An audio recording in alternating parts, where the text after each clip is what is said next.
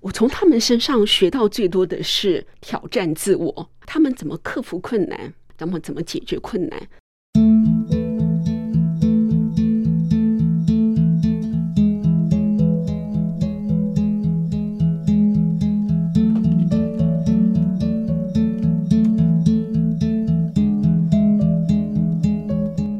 欢迎朋友们收听《忙里偷闲》节目。节目一开始，宜家想要跟各位分享的是《蝙蝠电子报》二零二二年二月号由主编陈云英所写的一篇张金顺的独自环岛旅行。这一段提到了张金顺环岛的流程。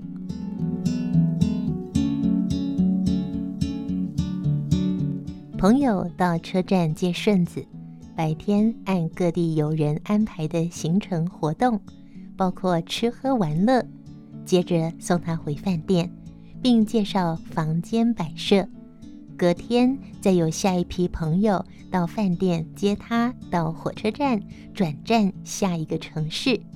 一棒交给一棒，无缝接轨的概念。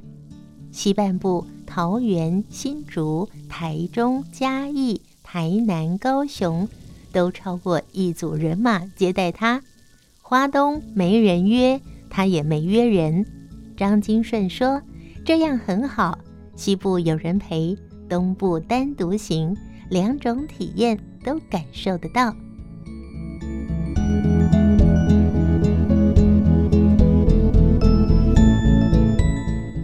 亲爱的朋友，今天我们邀请到了一位，在我生命中我觉得是很奇特的，突然撞进来、闯进来的好朋友。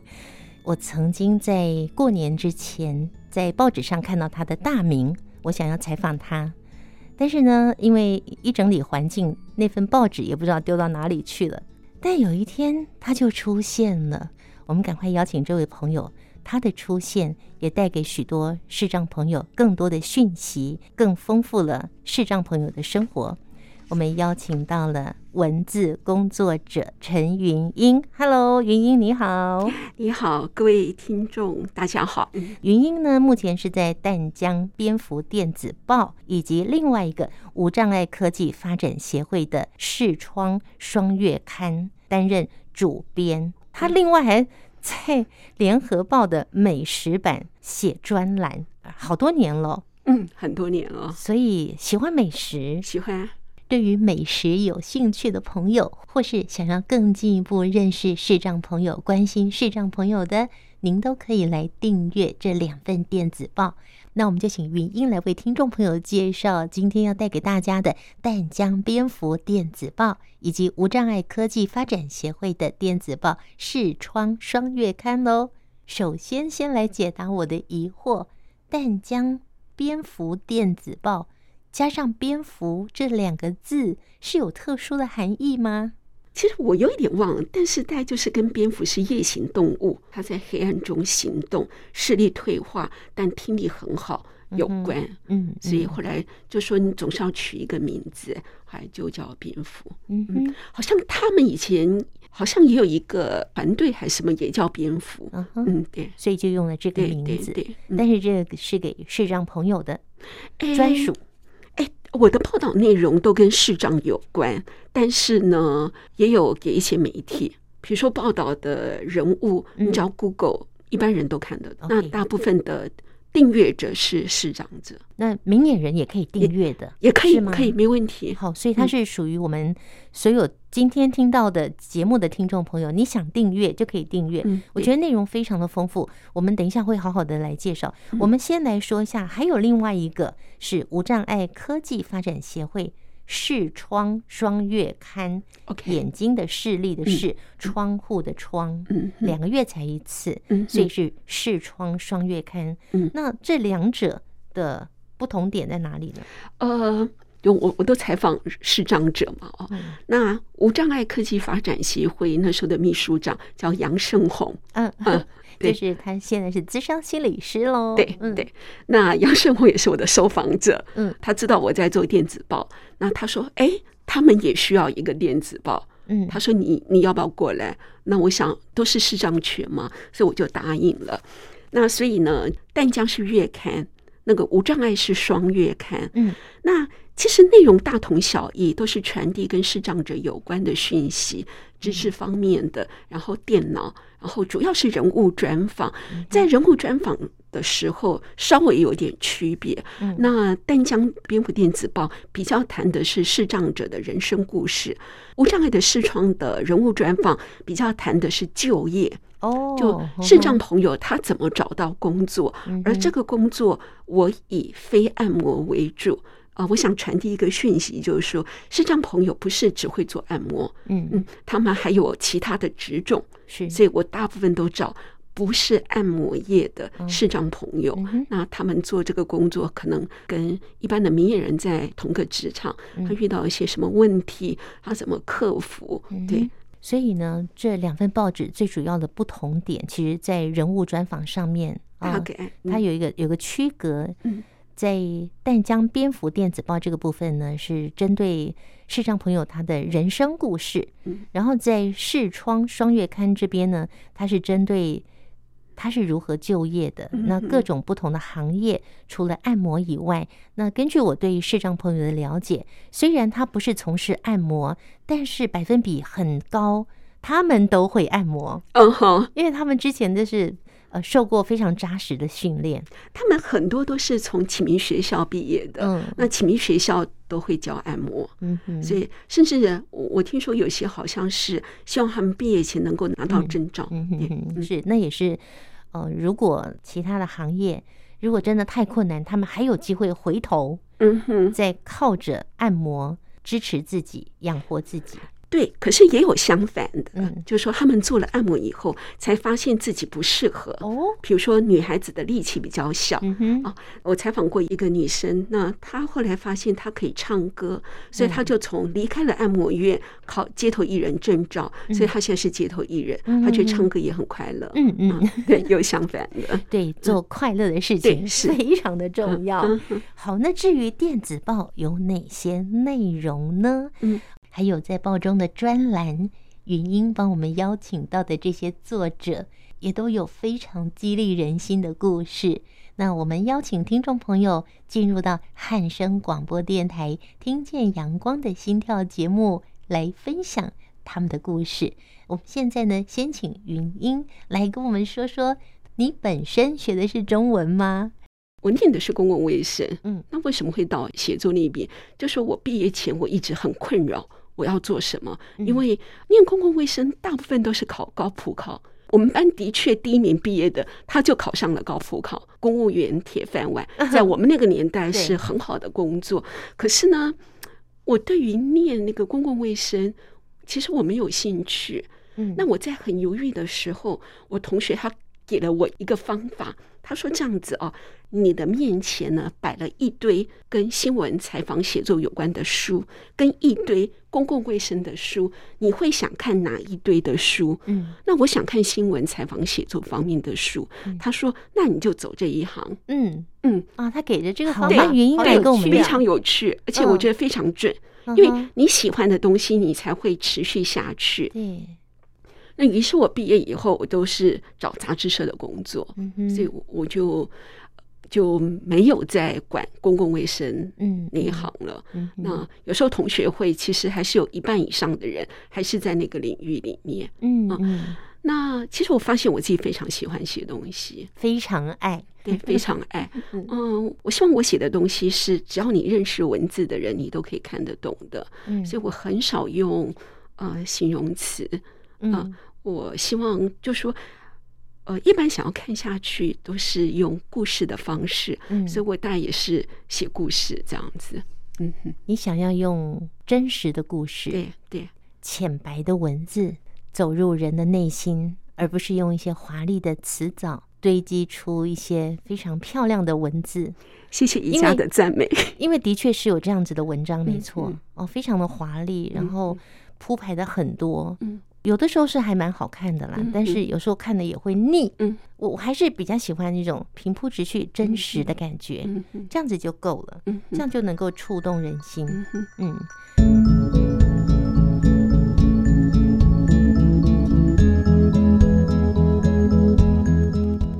今天忙里偷闲节目，我们邀请到了文字工作者陈云英。云英呢，她有很多的著作，不管是给大人的作品，或者是给儿童的绘本，有一些是关于视障朋友的作品，甚至其中有一篇文章还被收录到国小的国文课本里面哦。那我们很想要知道，云英是在什么样的机缘之下？进入视障圈来为视障朋友编写电子报的呢？我进入视障界之前，我在职棒圈，嗯，哦，在职棒杂志，后来在兄弟棒球月刊。我一九九九年的时候离开了工作十年的职棒圈，那一九九九年也发生了九二一大地震，嗯，我离开职棒的时候我就没事了。那我有一个朋友在。呃，鹿谷宅区做志工，嗯他就问我说要不要去过去那边看看？呃，他们想要做一个村报，就是个那个村的报对纸，村报。对，嗯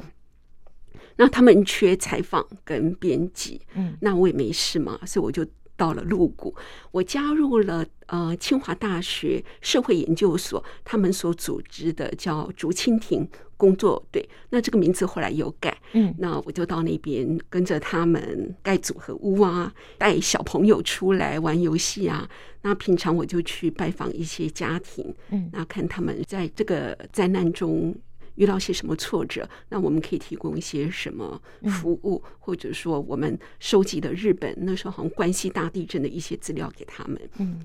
其实我没有待很久，我回到台北以后，我就开始写一些东西。那我就到处投稿啊、嗯几乎每个报纸都投，嗯呃哼，包括《青年日报》《中华日报》《联合报》《中国时报》呃都投，呃，嗯读者网站也投。我以前在职棒有一个前辈，他想要出开一个出版社，嗯那他看到我的名字常出现在报纸上，所以他就问我说：“哎，有没有兴趣加入他那个出版社？他想出版跟弱势有关的。嗯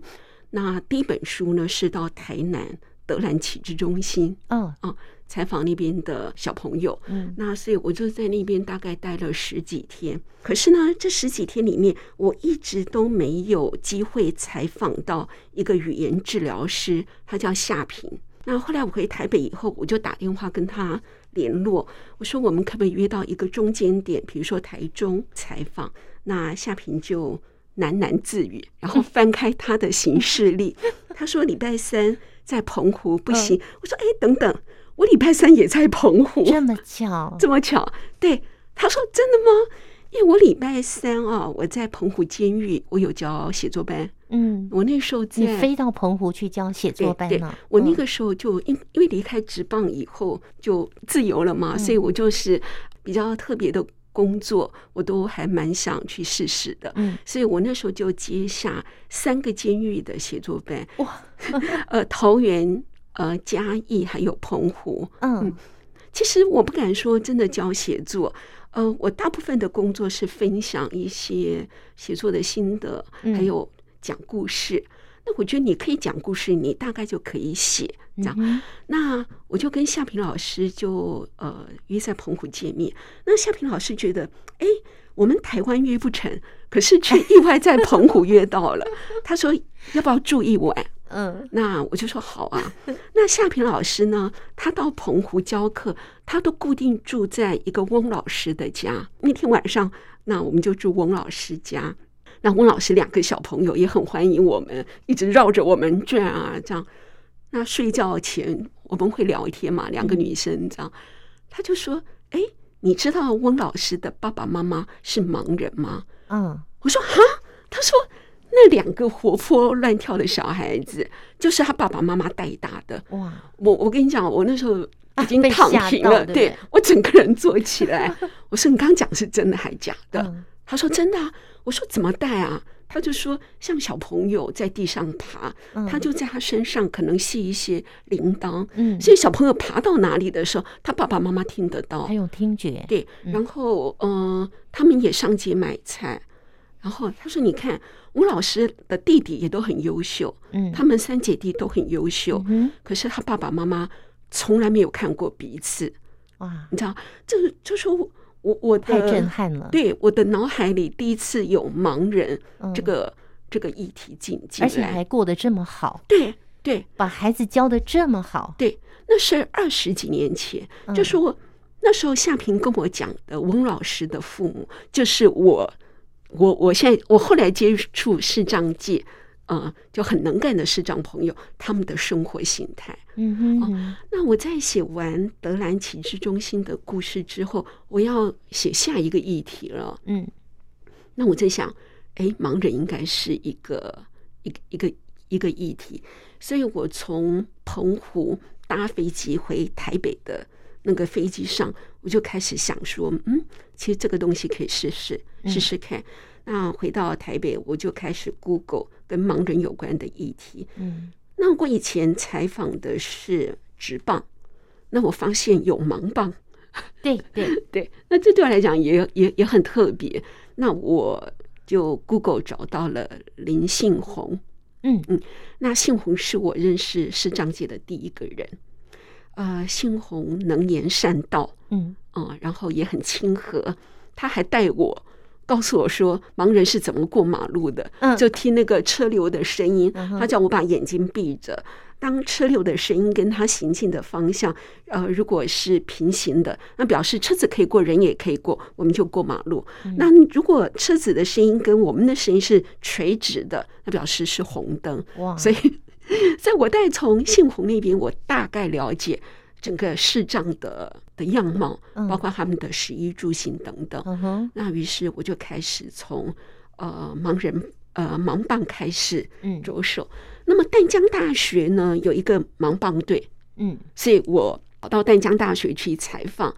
那淡江大学的主管他就常常看到我嘛， 嗯他就说那边有一个缺，那问我愿不愿意过去。嗯哼那我就说好，所以我从这里开始就几乎就开始进入了视障圈，这样所以你说那个缺就是目前的这个淡江蝙蝠电对子对报吗？对对对，就是主编的这个缺，嗯所以你进来多久了？啊、我是二零一三年 SARS 那年进去的哇，所以快二十年了。你每个生命的重要的转折点，都有一件重要的事 情。刚刚九 二一，现在 SARS，对对对，好难 忘哦，因为我记得那时候上班戴口罩，跟我们现在一样，对可是是我们一没有样待这么久，对不对？对对嗯对，所以印象很深。嗯哼。那你访问过这么多的视障朋友，甚至嗯邀请他们来担任专栏的嗯哼作者，嗯你一定会跟他们沟通啊嗯，哈、嗯跟他们聊一聊啊。嗯嗯那接触这么多的视障朋友，除了那第一位在澎湖的嗯嗯 那位老师的父母之外啊，嗯是不是有其他的视障朋友在他们身上，你得到了好多，学到了好多，我从他们身上学到最多的是挑战自我，挑战自我？对嗯呃，他们怎么克服困难，怎么怎么解决困难。呃我举个例子啊，呃，其实视障朋友跟视障朋友结婚的例子很多。嗯那有一对夫妻他们是全盲的，那全盲的先生想为全盲的太太庆生，嗯于是他们就找了一家餐厅啊、呃然后打电话跟对方讲说我们两个都是全盲者哦、然后所以餐厅的服务生大概知道了，嗯所以为他们做非常细腻的服务，比如说呃包前菜嗯菜有沙子嗯沙拉，这个沙拉里面包含了哪些食材嗯哦、然后呃清楚的报菜单，对，非常清楚。然嗯后你桌上右边呢有刀子、有叉子，呃，左边是什么？然后水放在你的呃几十二点十二钟方对向十二点钟方向、嗯啊厕所呢在你的右后方，都讲得清清楚楚。嗯然后几点几分呢会有富康巴士在门口等他？那如果车子来了，麻烦他们叫一声。哇所以嗯这家餐厅在哪里啊？怎么这么专业啊？就是他，我觉得是他事先跟对方做 了哦很好的沟通。嗯哼，所以呢，他有一个非常愉快的晚餐嗯，就跟一般人一样。嗯嗯哼，哼，呃，我遇到很多这种例子，就说遇到了困难的第一件事，情绪先起对来，他们不是，他们都想怎么怎么解解决问题？怎么解决问题嗯这样。所以呢，他们那种挑战，而且比如说他们参加路跑，跑半马的，嗯后来要跑全全马的对、超对马的，我后来从他们身上学到这个东西，我就用在我自己身上。比如我曾经从淡江大学走路回我的家。你我的有家在哪里呀、啊在吴兴街啊。我记录我我来上节目之前，我把那天的嗯哎数字抄下来了，抄下来，我一共走了五万两千六百四十一步，三十四点七公里，花了七小时三十二分钟，从下午四点走到晚上将近十二点。你肚子不饿吗？ 啊，这个中间呢，包括我在士林吃的馄饨，不然没力气走对下去了。我走完了这个以后，我就觉得哇，我挑战成功了。那盛虹刚刚我们有提到嗯那个无无障碍科技发展协会的秘书长，他知道这件事情以后，他就跟我讲，他说。就你挑战成功一件你觉得不可能不的不事可能的事情，就说你可以把你的手放在你的胸膛，嗯就是按着，就说记住这件事情。嗯那这是一件很难的事情嘛对，不容易对办到。你下一次遇到困难的时候，你就记得你曾经克服过这种困难，嗯那就不不再困难了。嗯哼哼，对。所以这是我从他们身上学到，我觉得对我自己最有用的一件事。哇，挑战自我。嗯很多人喜欢在舒适 圈，要挑战自我，偶尔可以哈， 但但实际上我们人生是充满挑战的。是是，你先挑战自我之后呢，更多的挑战迎面而来，嗯哼，那就不再压垮你了。嗯对，你是会战胜它。是好，当然到了最后啊，我们听众朋友非常期待，因为你自己在电子报里面呢有一个专栏是嗯教大家料理好吃的东西，是是烹饪教室，是，因为你很爱吃吗？对我非常爱吃。嗯那我也做菜给家人吃，嗯，然后也招待呃家人的朋友，嗯哼还有我外甥的同学，嗯那我做的菜呢，就跟呃你到餐厅去一样，我有前菜，有主菜，有汤品，有时候也有甜 点，然后像是嗯五星级饭店，，对，然后我也重重视摆盘。嗯哦有时候我爸都觉得肚子很饿了，我 还在在摆拍照盘，对。那可是我们家人还蛮喜欢的，嗯，所以我我好真的享受啊嗯，我觉得真的是为爱而做。嗯哼，你没有那么爱你家人，你不可能花那么多时间嗯在厨房切啊、洗啊、炒啊，然后把自己弄得满身都是油烟 的。现在大家都叫外卖了， 像云英这样子会为家人做一餐五星级饭店的料理，真的是很不容易啊！除了厨艺这么的精湛之外，还有那份爱家人的心。嗯，对我很爱他们。好，那今天访问的最后，我们当然要请教云英这两份电子报——淡江蝙蝠电子报，还有无障碍科技发展协会视窗双月刊。刚刚您的介绍，让我们感觉到写作的人很精彩，文章也很精彩好。那我们如果听众朋友想要来订阅这个电子报的话，用什么样的方式呢？我想，呃，Google 就可以了。嗯 Google 淡江大学蝙蝠电子报，它就会出来。最下面有一个订阅，按下去对，订阅。就订阅了。对，无障碍科技发展协会，你你就是 Google 无障碍科技发展协会视窗双月刊，嗯，就可以收到了。订阅的方法非常简单，只要上网去 Google，嗯这是完全免费的。免费，而且更重要的是，每一次呢都跟忙里偷闲的这个 podcast 会有连结。非常谢谢云英帮我们做的这样的一个连结，让更多的视障朋友也可以来听听忙里偷闲。也来听听我们听见阳光的心跳这个节目喽，谢谢云英。谢谢。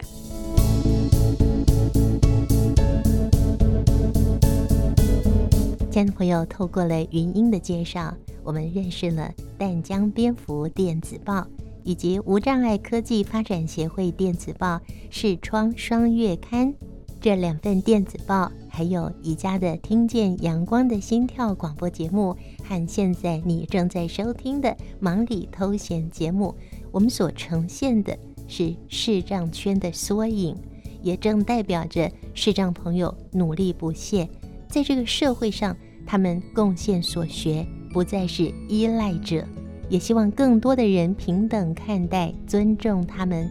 并且支持不管任何一种障别的朋友，都跟我们所有的人一样，